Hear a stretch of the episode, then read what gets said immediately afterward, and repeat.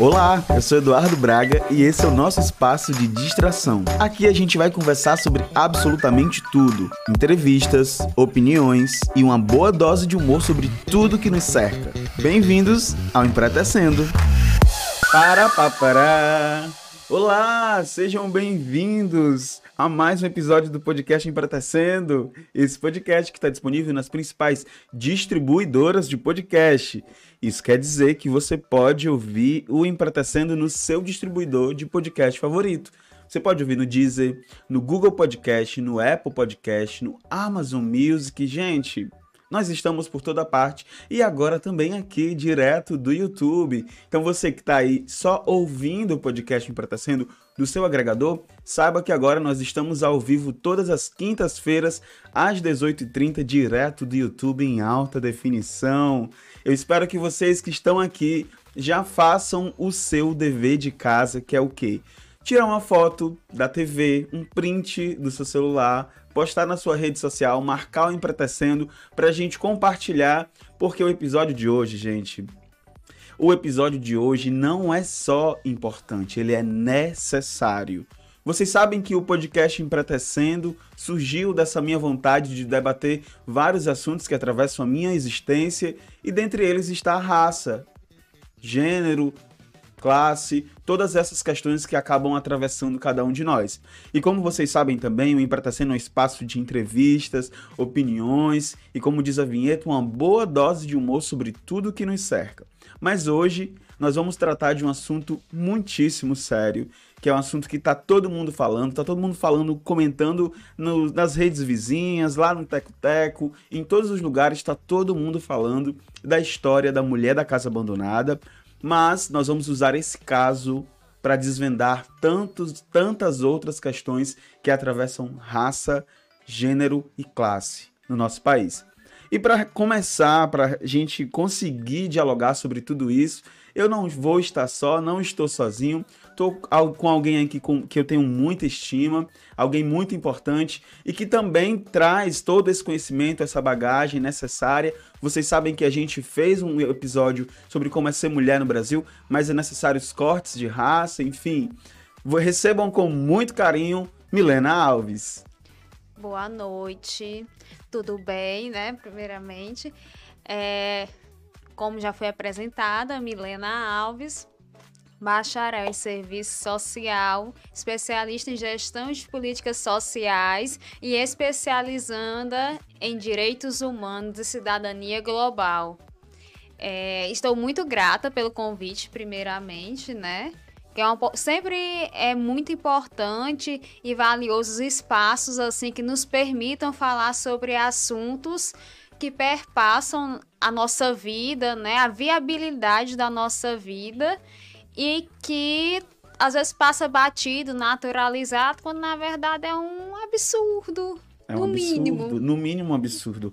É verdade, Milena. É, vou só pedir pra gente baixar um pouquinho só o BG, só para não ficar. Tá, ok, obrigado. Milena, você falou sobre uma coisa que é muito importante, que é a viabilidade da nossa existência traduzindo isso para as pessoas que estão nos assistindo, é que o tema do nosso episódio de hoje fala exatamente sobre isso. A gente vai começar o nosso episódio fazendo aí uma, um resgate do que é a história da mulher da casa abandonada. Para quem não sabe, é, essa história veio à tona agora, não por conta de TikTokers, mas por conta de um jornalista chamado Chico Felice. Ele trouxe essa matéria pela Folha de São Paulo, né? produziu, ele é o criador, roteirista e apresentador do podcast chamado A Mulher da Casa Abandonada. E aí, Milena, nesse podcast, ele conta a história dessa, dessa família que teoricamente levou uma mulher do Brasil na década de 70 para os Estados Unidos, e quando chegou lá, essa mulher foi submetida a trabalho análogo à escravidão. Quer dizer, nós não estamos falando de uma coisa muito distante, foi um dia desses. E essa mulher ficou 20 anos dentro dessa casa, sofrendo os mais diversos tipos de maus tratos, de violências das mais diversas. E é intrigante que a gente fale sobre isso, é intrigante que a gente fale sobre isso hoje, 2000, quando eu vi esse podcast, quando eu ouvi esse podcast, eu falei assim, gente, que ano é hoje, sabe? né? Mas pesquisando a fundo eu descobri que infelizmente essa não é uma realidade distante da gente e que ela atravessa esse recorte de raça, gênero e classe. Não é uma, uma, uma situação tão distante, porque aqui em Tabuleiro, por exemplo, você é de Aracati, né? Em Aracati você também vai conhecer. Tem muita, mas muitas histórias de crianças, jovens, adolescentes que foram tiradas, principalmente do interior, da casa dos pais, para ser criadas. É, criadas, né? Parece que tá amplo. fazendo, parece que tá fazendo um favor, né? Vou te é. salvar da tua é, realidade. É, vamos lá que eu vou cuidar de você e você vai é, trabalhar me ajudando lá em casa. Só que a ideia é, ah, vai pra escola, não sei o quê. Mas se torna realmente trabalhar na escravidão, porque você tem que pagar pela comida que você come, pelo lugar que você dorme, pela roupa que você veste, você é a primeira a acordar. E isso foi muito, mas muito comum na história de muitos de muitas e muitas mulheres aqui no nosso município e em outros. E que pra gente é considerado natural, porque era assim e pronto. É, e tu tá falando sobre isso, né? Porque a gente tá fazendo recorte nacional, mas você tá trazendo uma realidade aqui, de Tabuleiro do Norte, uma cidade no interior. E enquanto tu falava, eu lembrava que uma vez eu conversei com uma pessoa daqui e ela disse que passou exatamente por isso. Para conseguir estudar, para fazer faculdade, tinha que morar na casa de uma pessoa, né, uma pessoa da zona rural, tinha que morar aqui na sede e para isso ela tinha que prestar serviços nessa casa. E isso acontece meio que como se fosse um, um favor mesmo, né? Que a pessoa tá te fazendo.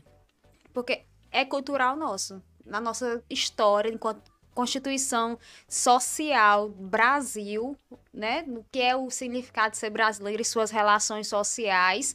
Isso é muito, mais muito comum. É a história. É... Por exemplo, por que, é que nós não temos muito incentivo? Por muito tempo não tivemos incentivo ao trabalho formal. Exatamente por essa questão de troca. Exato. A nossa estrutura, né? O, quem comanda a nossa sociedade vê dessa forma. Sempre algo análogo à escravidão. Sempre a gente retoma de algum ponto o passado. É importante tu, que tu trouxe esse dado, né? E ao mesmo tempo, enquanto tu falava, eu ficava pensando assim, poxa, por que, que, é tão necessário, por que, que, é tão importante a gente fazer esse recorte de raça, né? Eu estava lendo uns dados e descobri que, apesar, apesar do crime que aconteceu ser chocante pra gente, ele não é uma realidade isolada. No Brasil, 59 mil pessoas já foram resgatadas de trabalhos análogo à escravidão em 20 anos. E na sua grande maioria, mulheres pretas. Por isso a necessidade desse recorte, né? Ó, tem dados da OIT, né, que é a Organização Internacional do Trabalho, que ela tinha até é, um trabalho muito forte no Brasil e que nos últimos anos, estranhamente, não sei porquê. Ah, poxa.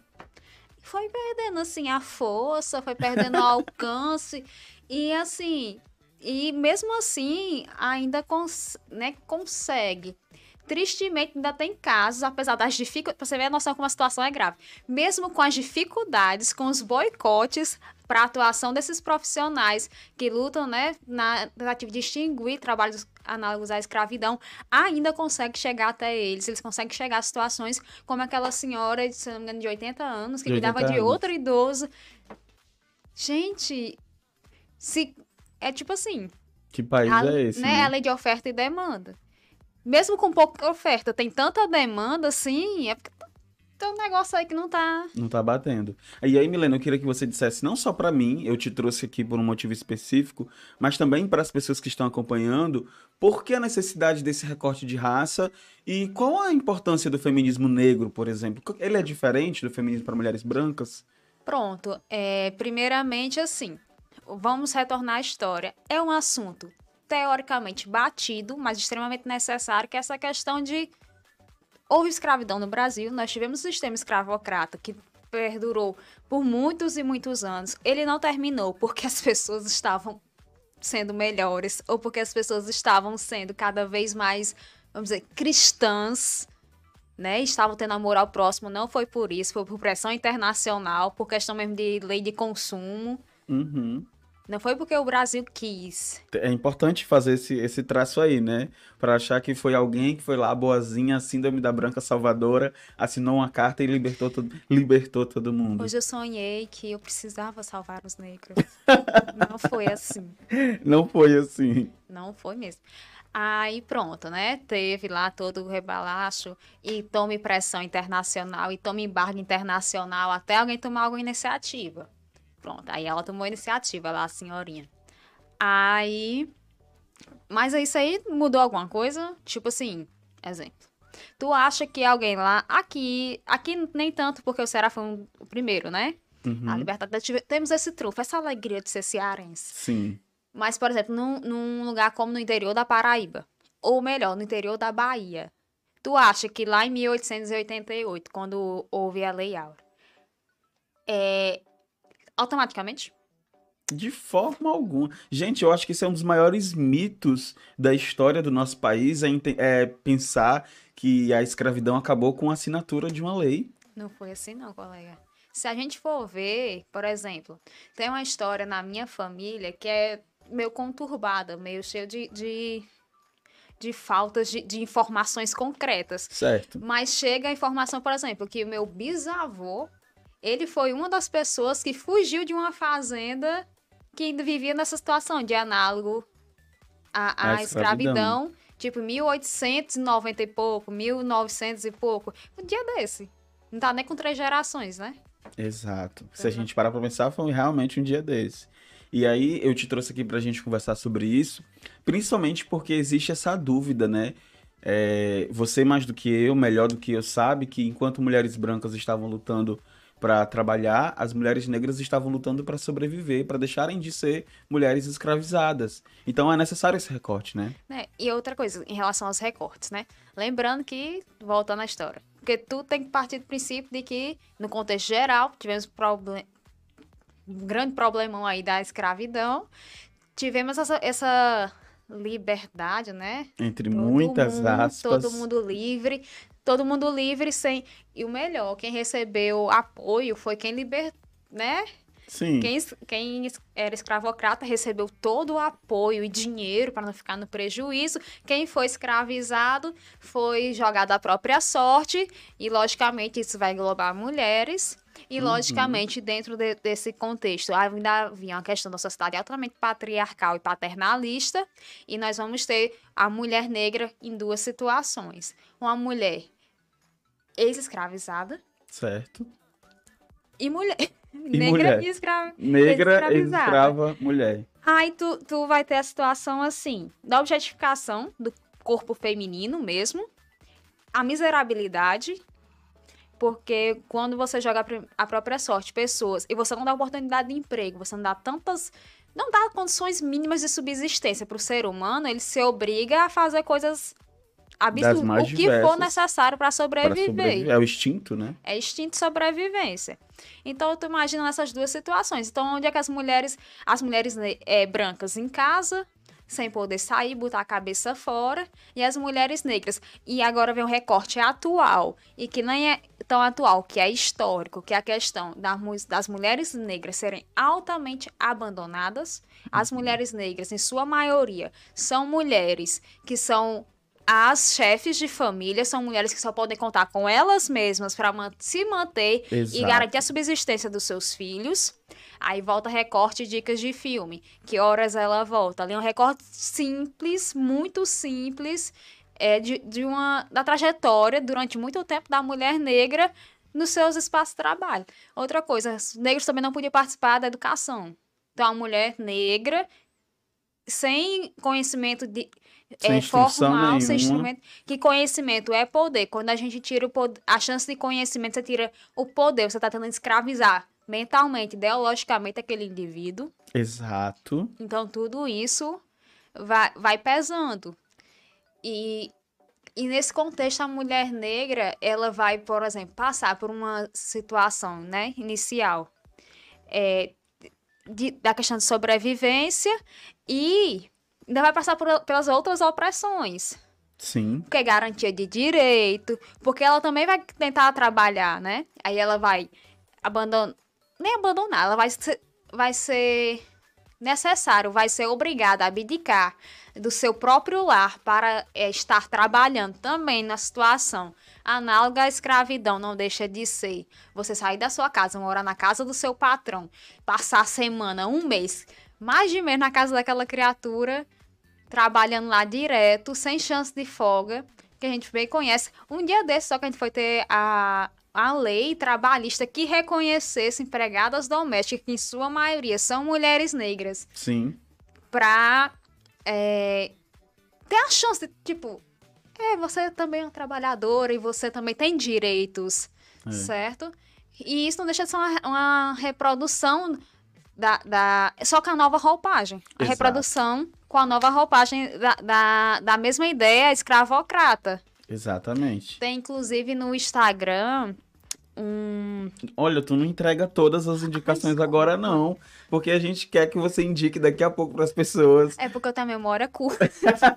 tu anota aí no telefone. Daí você estava falando sobre uma questão que eu acho muitíssimo importante a gente evidenciar, que é isso é uma reprodução que a gente acompanha há algum tempo, o que se tornou o que a gente chama hoje de racismo estrutural.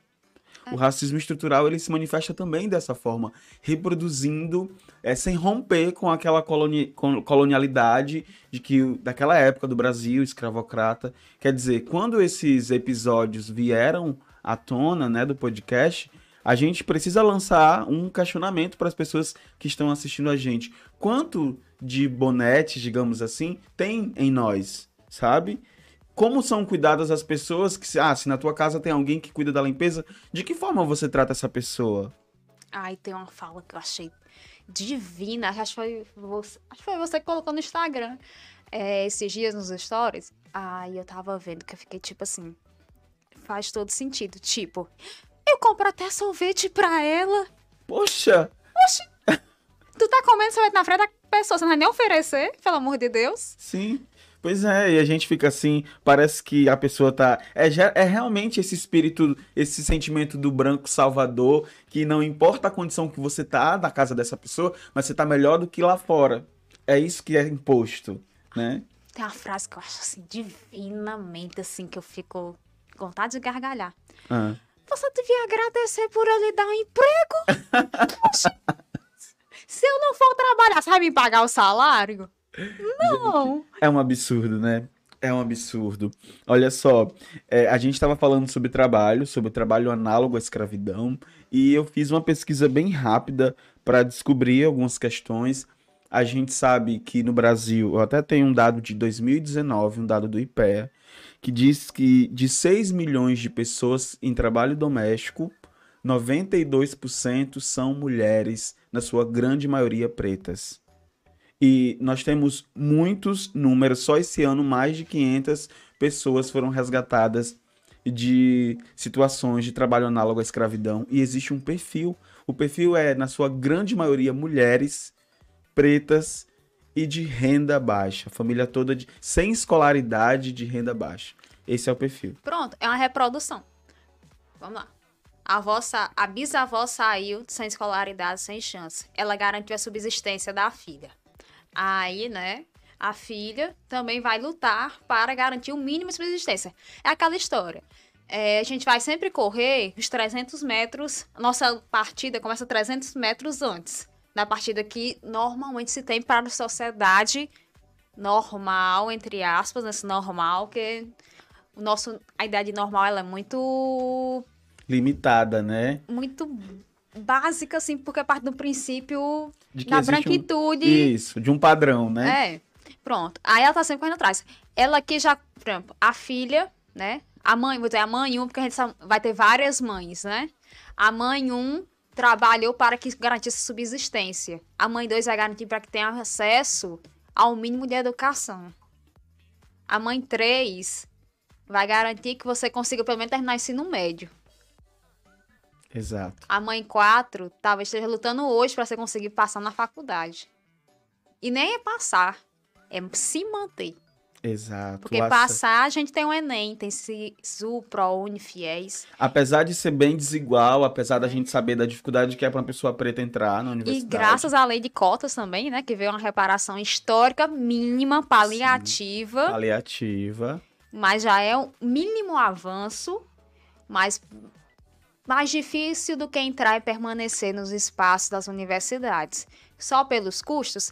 Não, pela exclusão, pelo racismo estrutural que também tem dentro desses ambientes.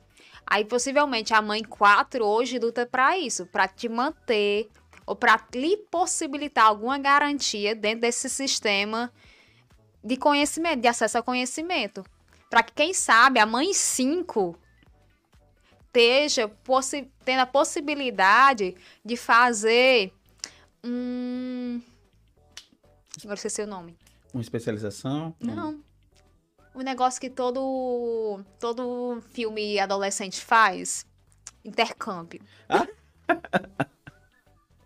Olha, a gente entrou aqui por uma, por uma questão que eu acho muitíssimo importante a gente fazer também esse recorte, que é a questão de das mulheres que trabalham, mulheres que são chefe de família, que trabalham nessa perspectiva de garantir uma educação, um acesso à educação maior. A minha mãe, é importante falar isso aqui, a minha mãe foi uma mulher que trabalhou nas casas dos outros, né, como as pessoas costumam dizer, foi empregada doméstica durante toda a sua vida, toda a sua vida. E eu nem posso imaginar as coisas que a minha mãe teve que aguentar para garantir que à noite, quando ela chegasse, eu tivesse o que comer. Então é importantíssimo a gente fazer esse recorte aqui, principalmente essa questão que a Milena trouxe, que são as, as gerações de pessoas que estão tentando, a duras penas, chegar nesses espaços. E quando a gente chega lá, a Milena, que é uma pessoa da academia, que agora tá, já tem especialização, está fazendo outra especialização, sabe como é diminuto o número de pessoas negras nesses espaços. E aqui eu já queria fazer um parêntese para dizer que em novembro eu estou com um projeto para trazer vários conceitos sobre raça, sobre questões que atravessam principalmente raça, para a gente passar o mês inteiro de novembro trabalhando essa temática aqui no Empretecendo. E eu quero contar com a Milena, com outras figuras que nós temos aqui no nosso município para falar sobre essas questões. Mas o dado que ela trouxe, essa analogia que ela trouxe, é muito interessante, reverbera na gente, né? E também tem a ver com aquilo que a gente está vendo aqui. O caso da mulher da casa abandonada, que escravizou a mulher por 20 anos, não é único. Eu, inclusive, fiz aqui, enquanto a gente preparava a pauta, eu fiz uma seleção com vários casos desses aqui no nosso país. Por exemplo, deixa eu pegar aqui as publicações. Pronto, ó. Mulher de 54 anos é resgatada após viver durante 43 anos sob trabalho doméstico escravo em Boa Viagem. Mulher de 86 anos é resgatada após 72 anos de trabalho em condição análogas à escravidão. Vítima trabalhou para a mesma família desde os 12 anos de idade, sem oportunidade de estudo, férias, salário, né? Enfim, é isso, né? Não é uma coisa, não é um dado que eu tirei de algum lugar, são notícias, são recortes. E olha, quando eu parei para pensar nessas 59 mil pessoas resgatadas em trabalho análogo à escravidão, eu pensei, poxa, a gente precisa falar sobre esses dados. E a gente também precisa falar sobre por que mulheres pretas e pobres. Por causa da vulnerabilidade. Como a gente estava falando, tem uma história. Estamos sempre. Nossa é, linha de partida sempre é uns 300 metros atrás do considerado da normativa, né? É, e é isso.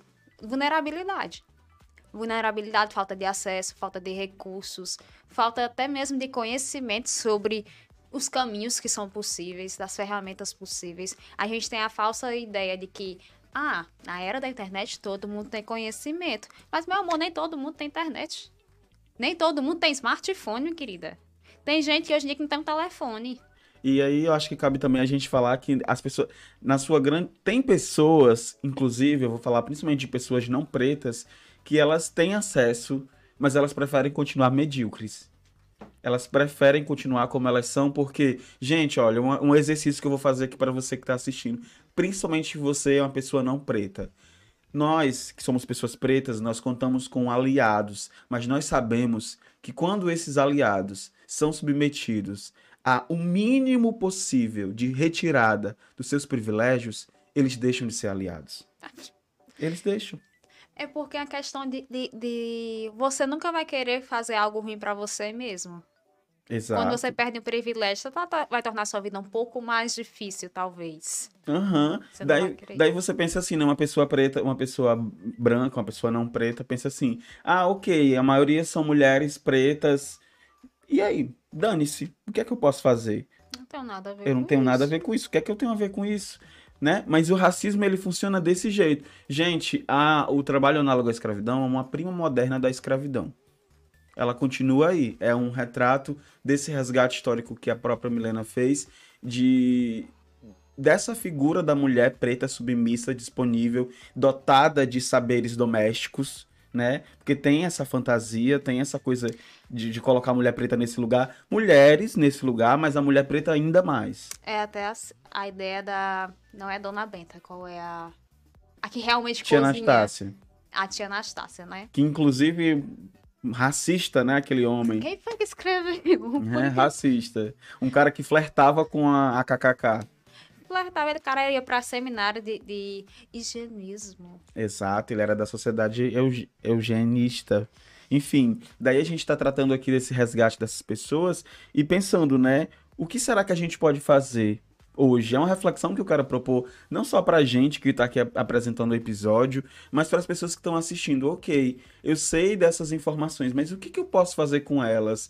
Será que a gente precisa refletir, não espetacularizar, porque, gente, uma coisa que eu preciso dizer para vocês, pra gente não espetacularizar o que tá acontecendo, a gente não pode deixar esse casal famoso, porque daqui a pouco eles se lançam deputados de tal partido que vocês sabem qual e é capaz de vencer. Faz livro. Né? lembrar, faz série na. Escreve, faz série. Não, não é para isso que esse caso veio à tona. Esse caso veio à tona para a gente refletir sobre o que, que a gente pode fazer com isso, com esses dados, com essas 59 mil pessoas que foram resgatadas, com as mais de 500 só esse ano. Como é que a gente pode mudar essa realidade? Será que a gente pode? De que maneira? Pronto. Eu, antes, quando você me chamou pra vir, eu tava pensando, tipo assim, meu Deus, o que, que eu vou falar? Mas, tipo, eu tava né, só, só retomando algumas coisas e pensando. Como essa temática, ela é uma temática que ela é muito mais ampla do que a, que a gente tá fazendo aqui, é nem arranhando, a gente tá só tirando a poeira assim de cima, porque o Exato. negócio é muito, É muito maior, muito Até porque maior. falar de raça, gênero e classe em uma hora é impossível. Impossível. Aí o que eu tava pensando? O que nesse, nesse impossível, o que, que é primordial da gente primeiro identificar, primeiro saber? Tudo começa da questão de informação, conhecimento. Exato. Você vai ficar passando o dia todo em que Deus lhe dá, vendo no, é, só, vamos dizer, artigos sobre como tratar, vendo aqueles é, Instagram de psicólogo, de como se blindar. Não, isso é chato. É, vamos falar da prática, né? O Vamos que, é que a gente consegue fazer prática. na prática. E outra, e a prática, não só sobre esse assunto que eu, que eu acho assim que, que na questão de trabalho, esse recorte do espaço de trabalho, mas também tratando sobre autoestima. Tratar sobre autoestima negra no geral, é, a autoestima das mulheres no geral também. Sim. Porque quando a gente não, não tem autoestima, quando a gente não tem esse trabalho de autoconhecimento, de autoafirmação, a gente vai se tornando cada vez mais vulnerável e mais suscetível Mas refém, né? mais refém de várias coisas. Que é exatamente para isso é, que o mercado tá aí, né? Exatamente. Ele lucra com as nossas inseguranças, né? E você falou uma coisa interessante, quando a gente fala de autoestima, a gente nem tá falando sobre skincare e coisas do tipo. A gente tá falando sobre identidade do povo preto, que a gente se perde. Imagina a minha identidade que foi pautada na no meu cabelo, quando eu descobri que meu cabelo era crespo. Quer dizer, levei 25 anos da minha vida para descobrir que meu cabelo era crespo. E a gente se perde. Desenvolver uma pesquisa, você falou de artigo, desenvolver uma pesquisa é, na escola, no ensino fundamental 2, e tinha uma pergunta que era assim: de que cor você é, né? E, e a pessoa, a criança, Milena, eu te juro, mais escura que a gente, retinta, olhava pra mim e dizia: de que cor eu sou? Então, gente, o nome disso é, é falta de identidade. Meu sabe? amor, fui descobrir que eu era preta no sétimo ano. É. Porque a colega falou assim, mas você é preta. Eu fiquei, o quê? É, essa, essas, isso acontece, gente, porque a gente vai sendo negado o acesso até à identidade. A gente não pode se entender preto, porque quando a gente se entende preto, a gente tem poder.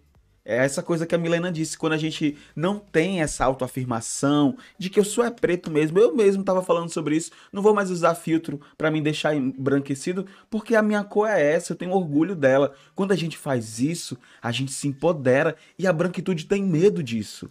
É, como a gente tava falando, conhecimento é poder. Outra coisa, é a cultura, a nossa cultura mesmo. Porque, assim, tem vários elementos da cultura negra que são altamente demonizados. Exato. Você pode, exemplo, culturas, é, religiões de matriz africana. São, são religiões que vão buscar realmente a cultura africana que foi é, trazida para o Brasil, que, que, que foi, mesmo que de forma muito sigilosa, durante muito tempo, foi cultuada, né? E, e vem sendo retomada. É, quando a gente. Não pra gente praticar, que ninguém é obrigado a seguir religião nenhuma, que a gente Sem é dúvida. livre. Mas, tipo, mas com, o conhecimento mínimo eu acho que é interessante. Não só porque, ah, pra saber sobre o axé, não sei o quê. Não, pra você saber como aquela cultura, ela tá em você. E porque não tem por que você demonizar uma cultura que faz parte de você, tá no seu gênero, está na sua genética. Porque, querendo ou não, algumas questões né, questão mesmo de cultura, vem passando, mesmo que de forma subliminar, a gente vem passando de um pro... vem passando. Você, você né? vai perceber, se você for é, pesquisar, que tem coisas que você acha que normal, mas vem da cultura negra Uhum. e que ela é demonizada. Quando você demoniza uma cultura, você não deixa de demonizar os sujeitos que constroem, que faz parte daquela cultura, que também faz parte daquela comunidade.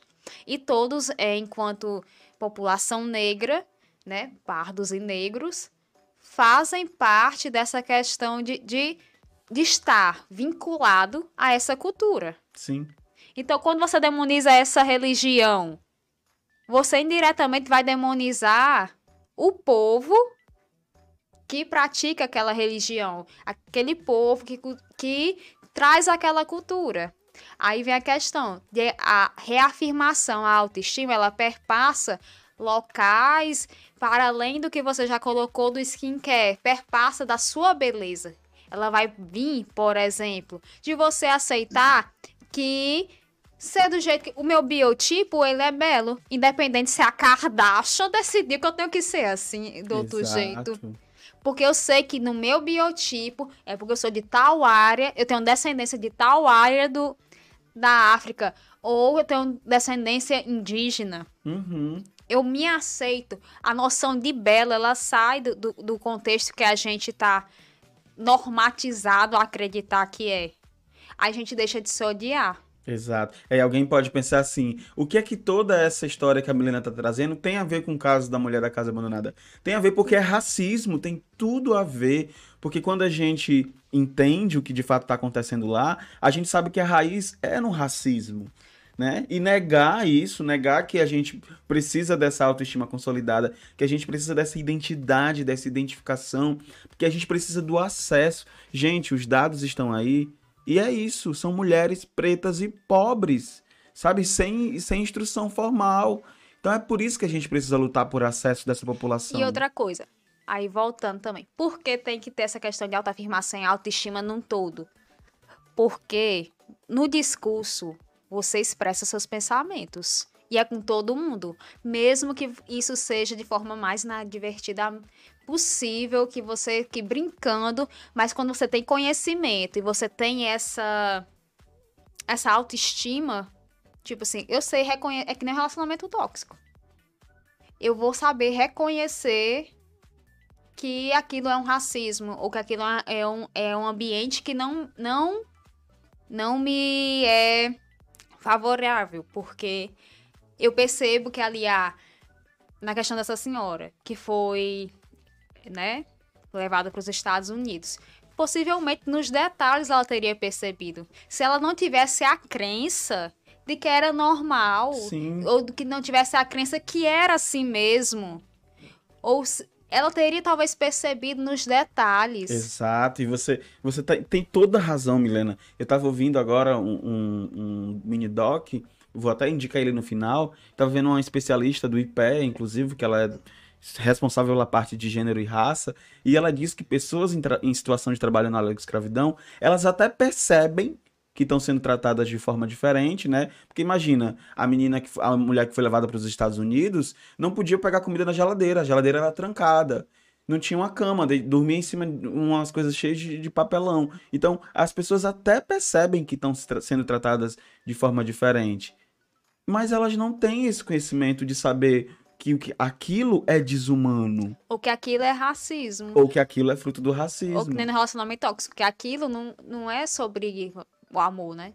Então, as pessoas que estão nesse, nesse lugar, elas até sabem que estão sendo. Porque às vezes, gente, nem sempre é assim. Nem sempre é dessa forma tão absurda. Às vezes é bem sutil. E a Milena trouxe um bom, uma boa analogia. Como nos relacionamentos abusivos. Às vezes é, são microagressões, sabe? A, a, a, eu não vou lembrar o nome dela, mas também não importa o nome da vítima, importa mesmo é o nome das pessoas que, for, que fizeram isso. Mas uma dessas vítimas que ficou famosa aí, que, que foi, o caso veio à tona recentemente, ela falou que não podia usar papel higiênico, sabe? Quer dizer, é um processo de negar a própria humanidade do outro. Vai para, olha como como isso é violento. Confesso para vocês que eu estava assistindo, viu, Milena? Eu tava ouvindo o podcast e quando eles começaram a pegar a, a ação civil pública, começaram a ler as coisas que essa mulher, às quais ela era submetida, confesso que me deu um embrulho no estômago, uma vontade de chorar, uma coisa engasgada, que eu pensei, poxa, podia ser minha mãe, podia ser minha irmã, né? Olha, olha quão absurdo isso pode ser.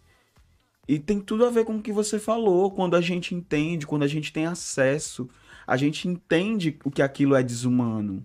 Porque uma pessoa que não tem acesso, gente, uma pessoa que saiu dali, sei lá, de um lugar, de um espaço onde não tem conhecimento formal, ela é uma, é uma pessoa inocente nesse sentido. Não tem, não tem é, como é que eu posso dizer, a perspectiva da, mali, da maldade humana, né? E até a questão, voltando à analogia do, do relacionamento, relacionamento tóxico.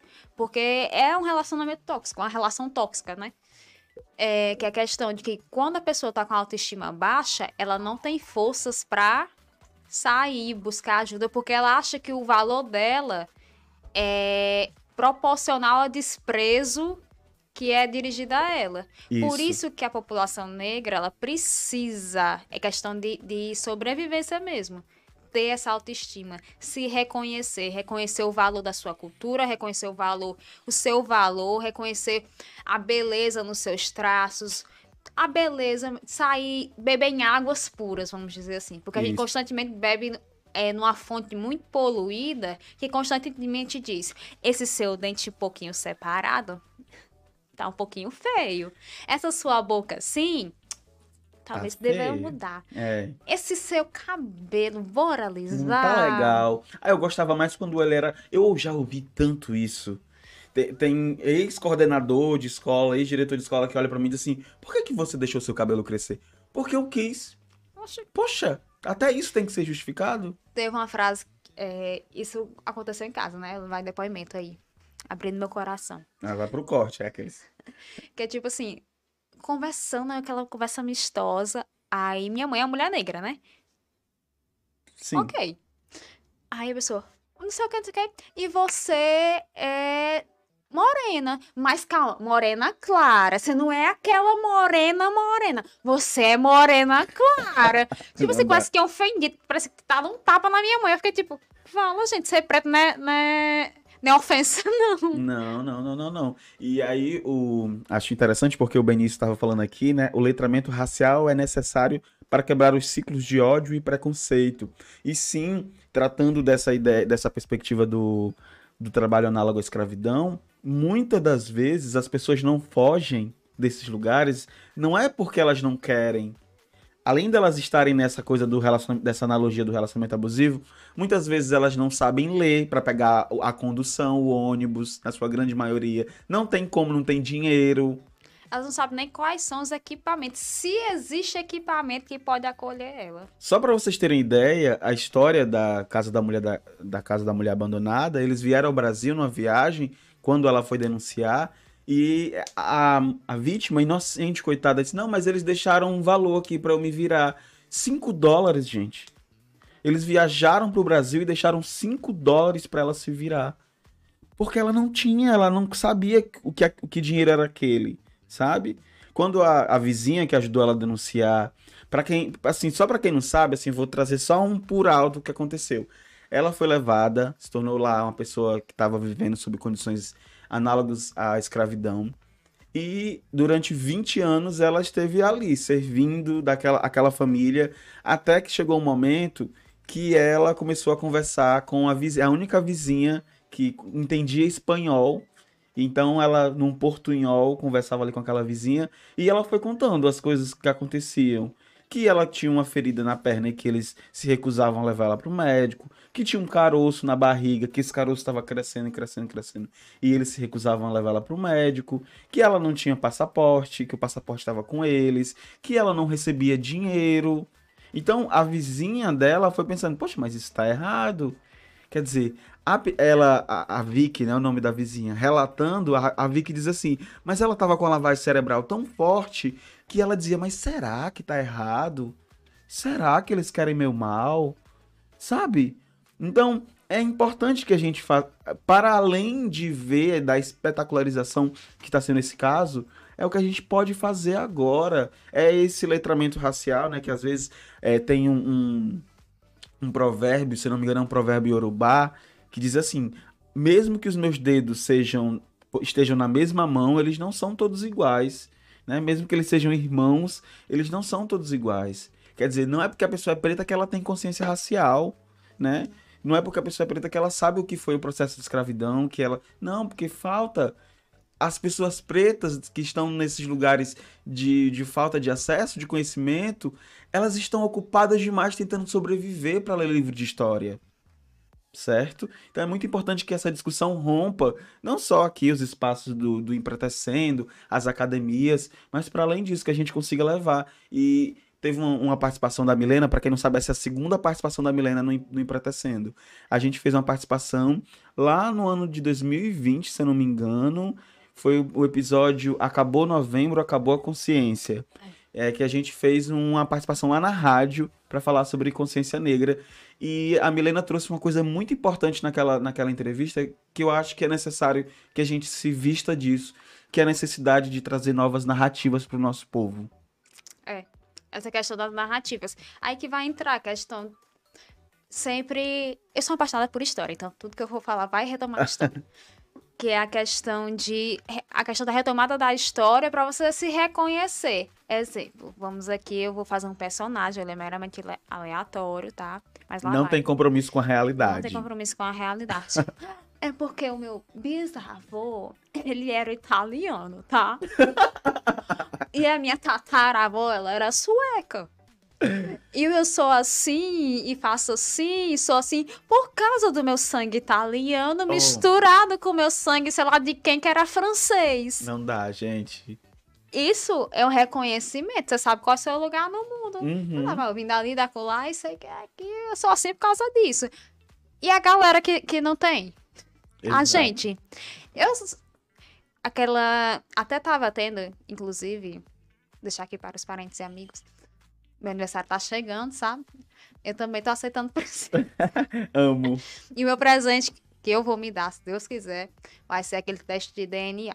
Ai, eu morro de curiosidade, amiga. Quero. Mas é bem caro ele, né? Que nada, bicho. É não? Tá tendo 200 reais. Mas eu morro de vontade. É, né, é, pra gente, é pra gente fazer essa viagem, né, que você tá falando. É, aí tipo, eu sou assim mesmo por quê? Eu, tenho, eu sei que eu tenho esse biotipo. Tem uma galera que tem esse biotipo. Uhum. Mas por que, que a gente tem esse biotipo, assim, tão diferente? De onde é que eu sou, de onde eu venho. Tu acredita que pelo DNA dá até para descobrir, sabe o quê? O cuidado que eu tenho que ter com a minha pele. Exato. Que não é igual.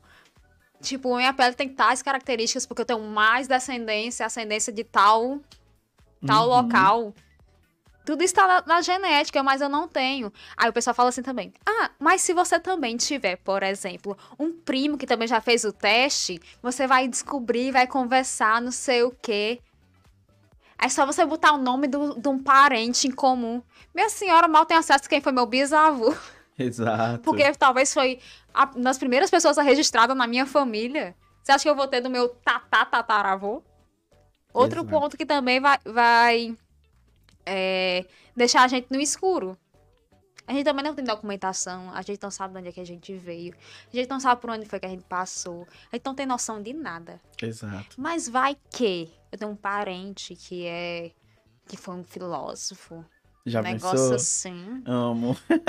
Amiga. An- Antes de dizer meu nome, vai ser eu sou neta de fulano de de, fulano. Muito bom. né? É importante a gente trazer essa leveza aqui para esse episódio, que é um assunto tão caro. Pelo menos, eu não sei como acontece contigo, mas é um assunto muito caro para mim. É, eu passei o, o dia inteiro assim pensando, poxa, de que forma eu vou trazer esses dados sem que eu me afete tanto? Porque é, traz um pouco de revolta. É pesado, É porque pesado. querendo ou não, a gente passa por isso também. Sim. Exemplo. Quantas vezes você já foi confundido como funcionário de um estabelecimento, mesmo você estando com uma roupa totalmente diferente? Nossa, eu tenho, eu tenho uma história muito boa pra falar, porque a gente sabe aquelas feiras que vêm es- pra cidade, é, as barraquinhas, com que tem pessoas de vários lugares, geralmente em época de parque, vem aquelas feirinhas. Tipo festa da bica, Exato. Tava tendo uma feira muito parecida dessa lá no Art Club. E tinha essas barracas, foi bem, pare- bem mais ou menos no, no 7 de setembro, por aí. E aí tinha essas barracas que vendem miçangas. Eu sou o louco das miçangas, como vocês podem ver. E aí eu fui lá, disse, ah, quer saber, vou lá. E aí a gente foi, Jean e eu fomos nesse lugar. E eu tava lá, nós estávamos quase gêmeos, Jean e eu, com, o, ambos com bermuda jeans e com a t-shirt, cada um. E aí comecei a olhar, fui de barraca em barraca, até que alguém vai e bate assim: Oi, quanto custa isso aqui? Quer dizer, a pessoa nem pergunta se você trabalha ali. Ela já bate, já bateu a primeira vez e falou assim: quanto custa isso aqui? Falei, aí eu sorri da primeira vez, aquele riso meio amarelo. Moça, eu não trabalho aqui. E continuei lá, né? Daqui a pouco, outra pessoa. Quanto custa isso aqui? E depois a terceira. E depois a quarta. E depois a quinta. Eu falei, eu quero ir embora daqui. Porque eles sempre colocam as pessoas pretas no lugar de servidão. A gente não pode estar ali como consumidor, a gente não pode estar ali apreciando algo, não. A gente só pode estar no lugar se for para servir pessoas brancas, na sua grande maioria. Eu passo também por essas. Você que é empresária, né, de sucesso, boss, quando a gente fala de novas narrativas, é disso que eu tô falando. Mas você deve já ter passado por isso, né? Meu amor. A sorte é que me pegar no dia bom. Porque se eu pegar no dia bom, eu vou responder: Ah, eu não trabalho aqui. Agora, se eu pegar no dia ruim, eu olho pra sua cara e diz: Procura. Gente, Muito bom. Mas, tipo, como eu tenho. No comércio, de vez em quando. De vez em quando, não. Sempre no Sempre. comércio. Sempre com, mexendo com muita gente. Então, às vezes pode acontecer, tipo, a pessoa me viu em algum canto e me viu no outro canto, fazendo alguma compra, alguma coisa, e a pessoa. Será que ela trabalha aqui? Pode ser por conta do rosto. Mas, Uhum. tipo, eu tava em Limoeiro. Estava eu e minha irmã. Que nem vocês, gêmeas Aham. toda de preto. E o supermercado em questão tinha um uniforme totalmente diferente da cor. Aí a pessoa fala: Ei, onde é que eu encontro tal coisa? Não sei. Rapaz, se você procurar alguém que trabalha aqui, talvez eles digam. Aí eles: Você não trabalha aqui, não? Disse, Não. Mas é, né? Essa Aí, coisa da mesmo- mulher. Aí tá, no mesmo dia. Ei, quanto é isso aqui? Disse, Não dá, não, gente. mas talvez você procura, não sei acha. Gente, é, geralmente, é essa questão mesmo de colocar a pessoa preta no lugar de estar sempre servindo, né? Antes da gente ir para as indicações, eu vou ler aqui alguns comentários das pessoas que eu achei muitíssimo pertinente, ó. O Benício colocou assim: o apagamento de dados é uma característica comum em conjunturas que querem romper com o compromisso das lutas sociais. Com certeza. É, justa, eu acho que esse comentário foi justamente sobre aquilo da OIT que você falou, é, que, dessa, desse apagamento, né, nos últimos anos. O Paulo colocou assim: exemplo disso é o fato de a religião católica, como as próprias benzedeiras, ter muita influência de religiões de matriz africana, mas pouquíssimos reconhecem. Não só nesse aspecto, né? Mas a questão de pular sete ondinhas, de se vestir de branco, de, de algumas ritualísticas que aconteceram por conta do que a gente chama de sincretismo religioso, né? Desse cruzamento entre as religiões, mas que bebeu muito da fonte, né? Do, das religiões de matriz africana, mas é difícil reconhecer porque as pessoas são racistas. E para fechar aqui, é uma das religiões mais seguidas no Brasil, mas muitas dessas pessoas que seguem essa religião demonizam as religiões de matriz africana. Isso também faz parte do que a gente está falando aqui de letramento racial, né? E aí, amiga, chegou o momento do nosso podcast que a gente indica, eu sempre trago alguma indicação, e eu vi que durante o episódio tu pensou em algumas indicações, mas para te dar tempo para pensar, eu vou fazer as minhas indicações primeiro, porque eu separei aqui algumas indicações, mas que bizarro que já passou uma hora, né, de programa, nem parece, mas vamos lá. Eu trouxe aqui algumas indicações para vocês. A primeira delas é você dar like nesse vídeo. Não esquece de deixar o teu like, de compartilhar com os teus amigos. Se você está aqui e não é inscrito no canal, não esquece também de se inscrever. E também esse é o momento que você que está aí ouvindo o podcast pela sua plataforma de áudio, de deixar aquela estrelinha, sabe? Igual nos aplicativos de mobilidade urbana. Eu não quero duas, eu não quero três, eu quero cinco estrelas, porque nós merecemos, né? A gente está aqui com todo esse esforço, com todo esse know-how para falar sobre essa questão. E aí eu trouxe duas indicações para vocês. A primeira é o episódio que saiu ontem do a série, né, a Mulher da Casa Abandonada, mas o episódio que saiu ontem que chama uh, Outras Tantas Mulheres do podcast A Mulher da Casa Abandonada. Por que, Eduardo, você está é, indicando esse episódio específico? Porque nesse episódio o Chico Felite ele nos traz de volta dessa euforia insana que a gente está atrás dessa. Gente, para vocês terem ideia, a casa lá em Genópolis agora é um ponto turístico. As pessoas estão indo lá todos os dias, tem gente dormindo na calçada, sabe? E não é disso, o podcast não trata da mulher daquela casa. O podcast escancara uma realidade que existe no nosso país. Volto a repetir: 59 mil pessoas em 20 anos recente foram libertas de trabalho análogo à escravidão no nosso país. 550 mais ou menos só esse ano. Então não é um episódio sobre a mulher que estava naquela casa, que talvez saiu, né? É um episódio sobre as diversas, tantas outras mulheres, como diz o título do episódio, tá? E a minha outra indicação é um mini doc. Gente, você só vai investir 10 minutos da sua vida nesse mini doc. Chama. Uh, Trabalho escravo no Brasil existe. Canal Preto. Aproveita que tu tá aqui no YouTube, tá aqui no YouTube, é do Canal Preto. É um mini doc com 10 minutos só, mais ou menos 9 minutos alguma coisa de informação. Sim, nós estamos em 2022 e existe trabalho escravo no nosso país e a gente precisa fazer alguma coisa. Milena, tua indicação. Pois é, eu tenho memória curta. Tava tentando recobrar aqui. Tem um, um, O filme, né? Acho que o filme é interessante, aquele que você indicou. Eu não lembro mais nem qual foi o filme que eu indiquei. Que horas ela volta? Sim, que horas ela volta, né? Inclusive, eu acho que é um filme básico que todo Você brasileiro... sabe que eu nunca assisti? Quero assistir. Que horas ela Você volta? tem que assistir. É um filme básico que ele vai tratar de várias questões, ainda mais com recorte de xenofobia. Nordestinos. Exatamente. O preconceito a gente engole com farinha. a cara dela. Né? Aí a questão, assim, é outro filme, é que Anjos ao Sol. Já ouviu falar?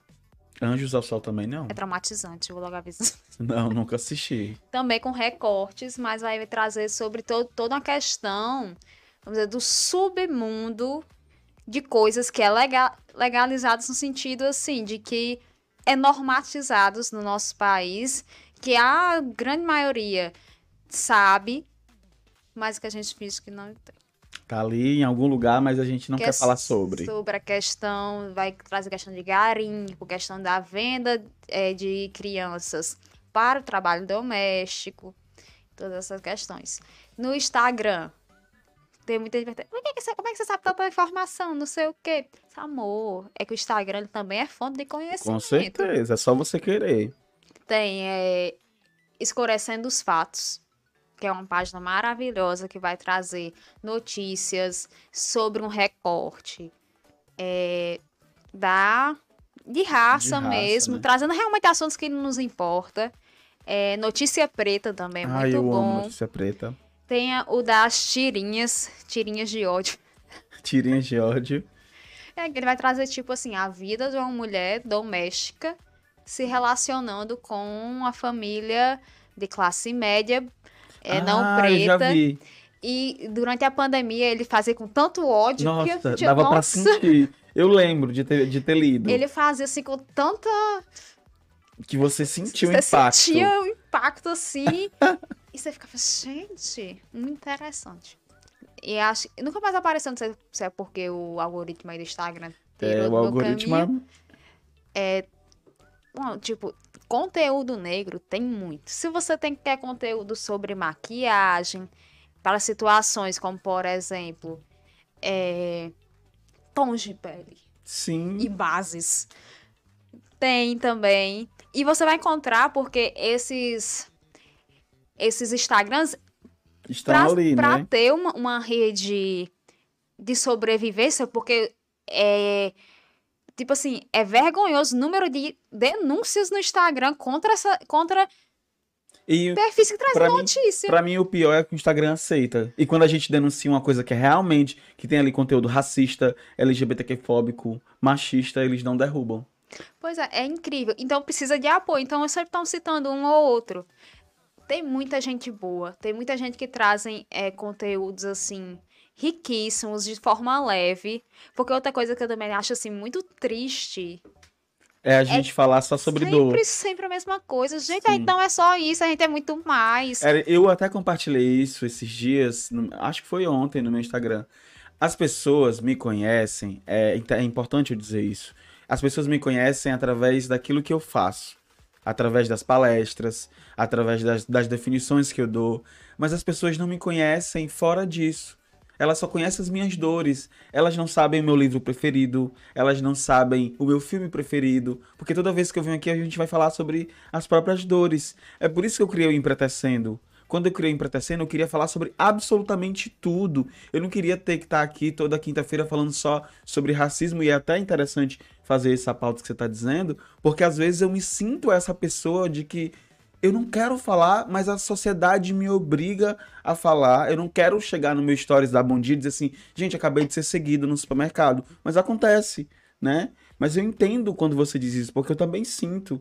Eu não quero ligar a câmera para falar sobre, sobre as minhas dores. E eu nem gosto disso, porque as pessoas não pretas se aproveitam disso. Elas se satisfazem assistindo a nossa dor, sabe? Por isso que eu vou fazer palco aqui. Por favor. Né, Tipo assim, tem no stand-up, não sei se você gosta de stand-up, Sim. é, tá tendo um movimento muito show, que é tipo assim, empoderamento, E é isso. tipo assim, e realmente sem medo de ser feliz. Tipo, é, quantos aqui? Tanto. E você que não é preto? Uhum. Tipo assim, não é um racismo. É nem não existe, não tem nem né? cabimento de dizer que existe racismo reverso, com licença. Mas, tipo, é um negócio de pertencimento através da comédia, de você rir. Eu acho que talvez, não que seja mais efetivo, porque cada local tem seu recorte, suas necessidades, mas se torna efetivo porque se torna fácil, De fácil, didático. didático. Pois é. E depois eu quero que a Milena venha aqui pra gente falar sobre esses e outros assuntos também, porque a gente não é só as nossas dores. Eu tenho um episódio aqui no podcast que chama Eu Sou Muitos. Não era em vídeo ainda, mas lá eu falo sobre isso da gente não ser só a pessoa que fala de raça. Pra finalizar, eu quero deixar um recado pra vocês, que eu acho muitíssimo importante a gente deixar esse recado. Se você conhece ou desconfia é, que alguém está trabalhando nesse lugar de trabalho análogo à escravidão, denuncie. Disque 100 ou acesse ipe.sit.trabalho.gov.br e denuncie. A denúncia é anônima e você pode ajudar a resgatar alguém que está passando por essa situação. E posso trazer outra questão também? No nosso município há equipamentos para isso, né? Temos o CRAS, CREAS, são instituições que são capacitadas para tratar disso também. Exato. Então, você pode procurar esses equipamentos. Com certeza eles vão garantir sigilo. Nós temos profissionais éticos, né, que trabalham sobre esse aspecto. E eu queria agradecer esse momento a Milena por ter topado. Muitíssimo obrigado. Eu quero que você volte aqui para a gente falar sobre outras coisas, tendências, cabelos, coisas divertidas, porque eu acho que a gente precisa também romper essa bolha de dor e sofrimento. A gente quer vir aqui falar sobre outras coisas também. Muito obrigado, Milena, por participar. Agradeço sempre. Sempre precisar, pode chamar. Que eu dou os jeitinhos de vir. uma mulher ocupada, uma businesswoman. Gente, ó, quero muito agradecer a cada um de vocês que ouviu o podcast, que acompanhou o podcast até aqui. Não esquece de se inscrever se você não for inscrito, de deixar o teu like, de compartilhar essa live com alguém. E você que está ouvindo do seu agregador favorito, não esquece de favoritar a gente, de seguir, de deixar estrelinhas, enfim. Faz o teu trabalho que a gente está fazendo aqui, o nosso toda quinta-feira às 18h30, direto do YouTube para vocês. A gente já tem um encontro marcado, hein? Semana que vem, quinta-feira, 18h30. Até lá, fui, tchau!